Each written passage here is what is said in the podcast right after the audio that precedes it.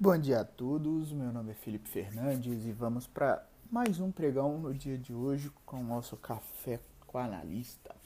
Dia 11 de maio de 2021, bolsas internacionais em baixas mais fortes no dia de hoje, ambiente asiático, né, com preocupações dos investidores em relação à inflação global, a inflação ao produtor veio acima do esperado no dia de ontem, a inflação ao consumidor veio em linha, mas as preocupações seguem é, pelo mundo, né? Europa em baixa, seguindo uma das maiores quedas nas últimas semanas, e nos Estados Unidos baixa puxada aí muito pelo setor de tecnologia, principalmente no dia de ontem.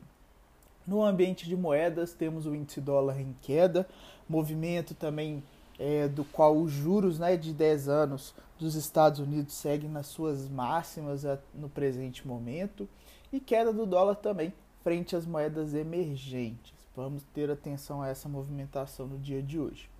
No ambiente de commodities, temos os principais metais em alta. Minério segue é, seu movimento de alta mais forte em relação às, às confusões né, entre China e Austrália com relação ao minério, principalmente.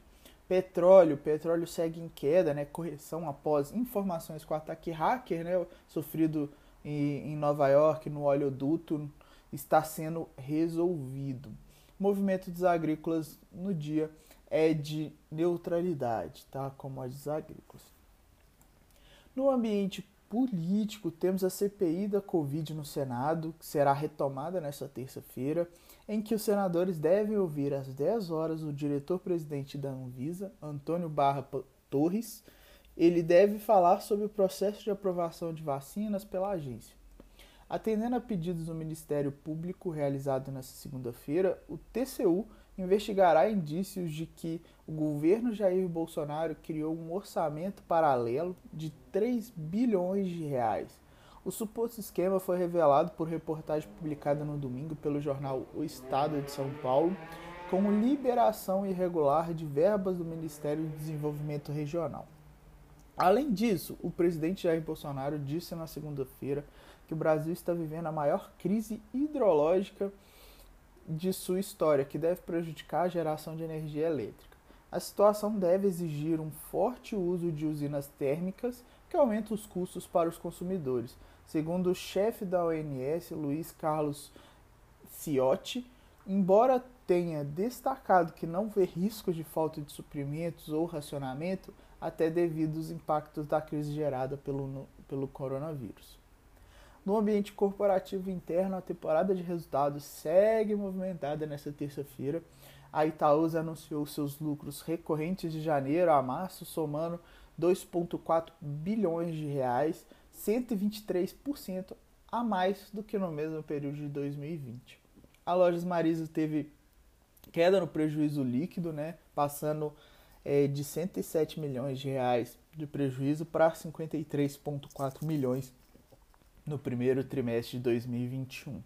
O lucro da direcional cresceu mais de 150% para 27 milhões de reais, enquanto a receita líquida teve alta de quase 40% para 414 milhões de reais. Ainda em destaque, né, o lucro líquido da Pets teve queda de 40% na comparação anual, somando ali 11 milhões de reais é, nesse primeiro trimestre a, o BTG e a Clabin divulgam o resultado antes da abertura, enquanto que após o fechamento vamos ter os resultados de Carrefour, Banco Inter, BR Distribuidora, Marfrig, Grupo Notre Dame, Raia Drogazil, Santos Brasil, Sul América e Vivo, que também vão revelar seus dados é, da companhia.